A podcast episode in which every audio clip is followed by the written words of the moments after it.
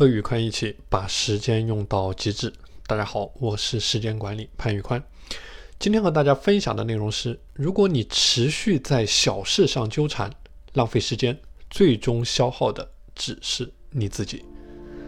生活当中，很多人在时间管理的过程当中，总是放不下眼前的小事，在小事上纠缠，耗费大量的时间和精力。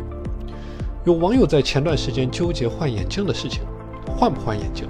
怎么换眼镜？换什么镜框？换什么镜片？于是，在网上不断的查资料，前后忙了二十多天的时间，荒废了大量的时间和精力，自己觉得非常的可惜，后怕。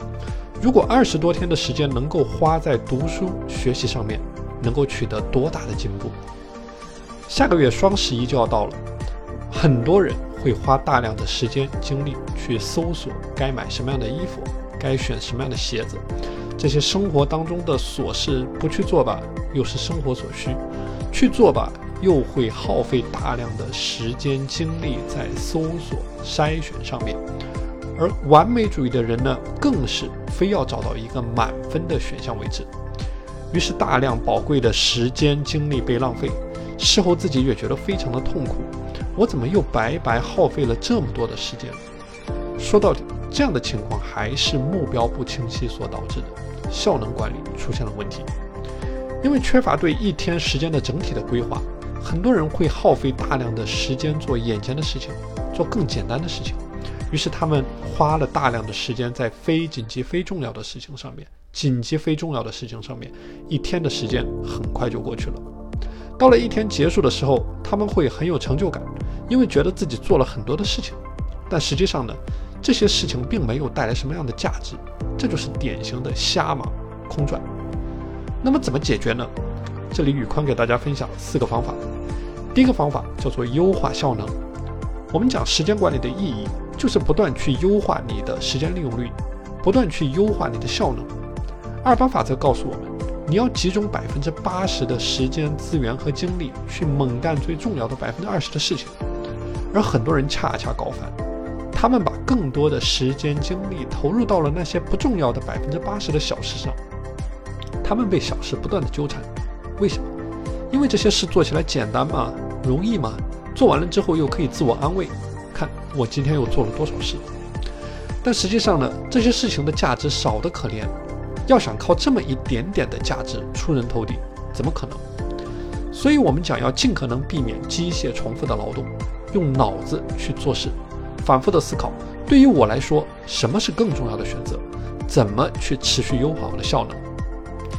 第二个方法叫做及时止损。心理学家亚克斯说过，我们人生中百分之九十的不幸，都是因为不甘心引起的。很多时候，你之所以持续和小事、烂事纠缠，就是来源于你的不甘心。这就好比你花了五百块钱去看一场演出，半个小时之后呢？你发现这场演出非常烂，不值得浪费时间看下去，那你是会选择坐着坚持看完，还是中途离场，把时间用在更有价值的地方？很多人会选择前者，钱都已经花出去了，岂能白白浪费？但如果你换种思路，做决策的时候忽略掉那五百块钱，把它理解为已经花光的钱，也就是你的时间管理中的沉没成本，那么它对你的决策将毫无影响。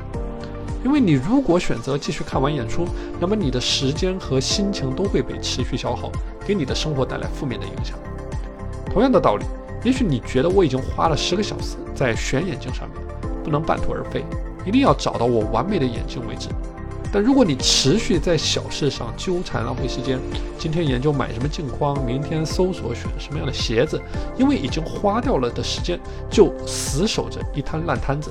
那最终消耗、沉沦、受害的只能是你自己。第三点叫做固定时间处理小事。根据帕金森定律，在工作中能够完成的时限内，工作量会一直增加，直到所有的可用的时间被填满为止。在惯性的驱使下，你生活中的琐事极有可能被不断的放大，不知不觉中偷走你大量的宝贵的时间专注力。这个时候呢，可以找出一个固定的时间段。去集中处理所有的小事，并且只能在这个时间段去处理。就像刚才那个例子，你可以选择在上下班的通勤时间晚饭后的半个小时休息时间去集中查看眼镜、衣服、鞋子，并且只能在这个时间段去做，给自己定好一个期限，时间一到立马抽身。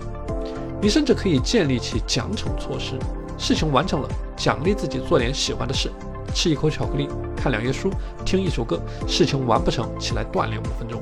久而久之，整个人就会形成高效处理小事的习惯，保护了你的大块的整段的黄金时间，同时也不至于把所有的必须要做的小事都晾在一边。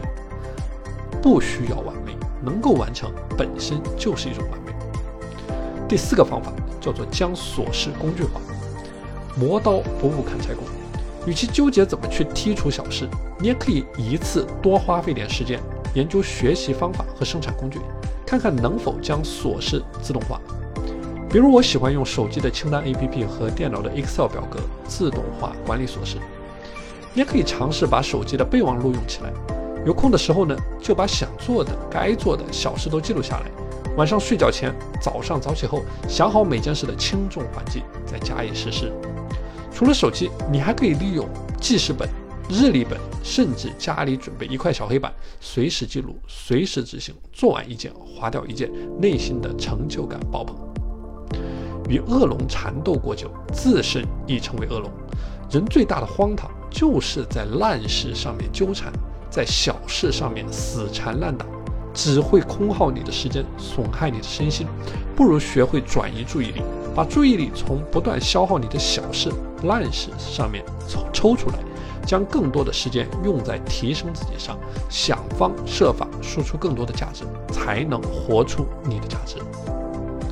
好了，今天的内容就和大家分享到这里。大家如果想加入到我的自律社群，可以添加我的微信 p a n l e o n 一九八八 p a n l e o n 一九八八，我是潘宇宽，我们下期节目再见。